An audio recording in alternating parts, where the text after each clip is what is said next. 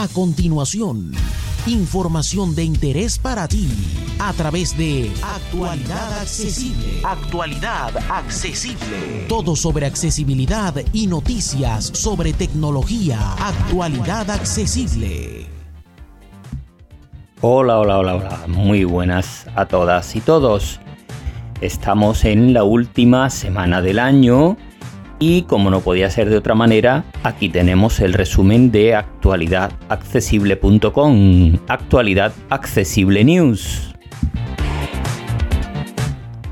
Aprovechamos para desearos unas fiestas magníficas a vosotros y a toda vuestra familia y que tengáis un año 2021 maravilloso y esperemos que ya vacunados y sin pandemia.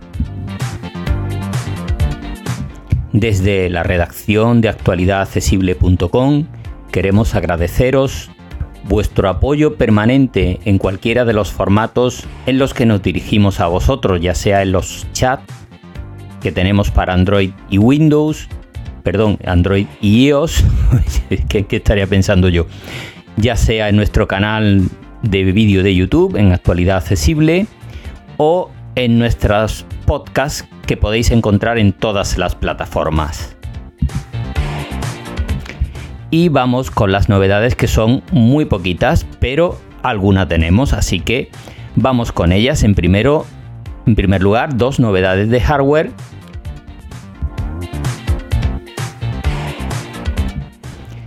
Hablamos del Oppo A53 5G, que es un terminal que sustituye al A53 4G y que no ofrece grandes cosas. Es un terminal de gama de entrada que se va a vender por unos 160 euros en Europa y que ofrece triple cámara y una pantalla de 6,5 pulgadas, sin muchas novedades. Lo más relevante es el 5G.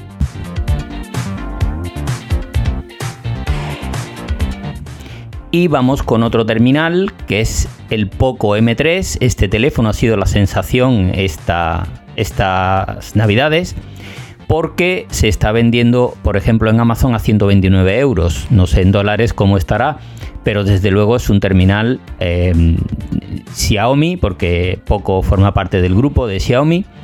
Y eh, tiene un precio muy muy competitivo. Es un terminal con triple cámara, con carga rápida de 18 vatios y una pantalla de 6,53 pulgadas. Este no tiene 5G ni nada parecido, pero vamos, tampoco parece que sea algo imprescindible el 5G en este momento.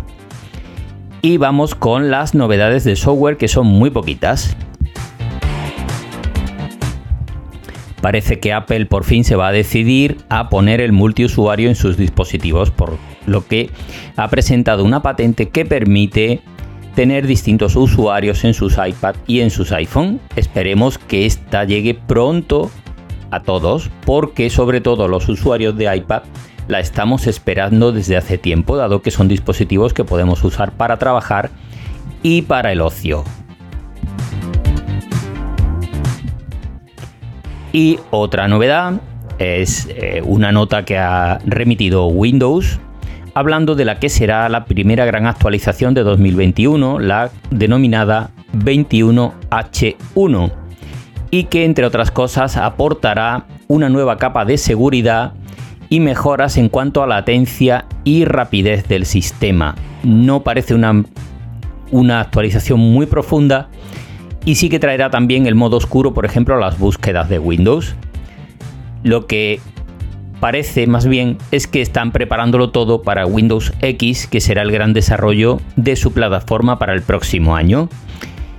Y poco más volver a reiteraros nuestros mejores deseos, agradeceros inmensamente que estéis cada semana con nosotros, ya sea en nuestro canal de vídeo, en nuestro canal de podcast, en cualquiera de los que podáis utilizar, y leyendo nuestros artículos. Así que nada más, hasta el próximo año, un abrazo muy fuerte a todos y a todas.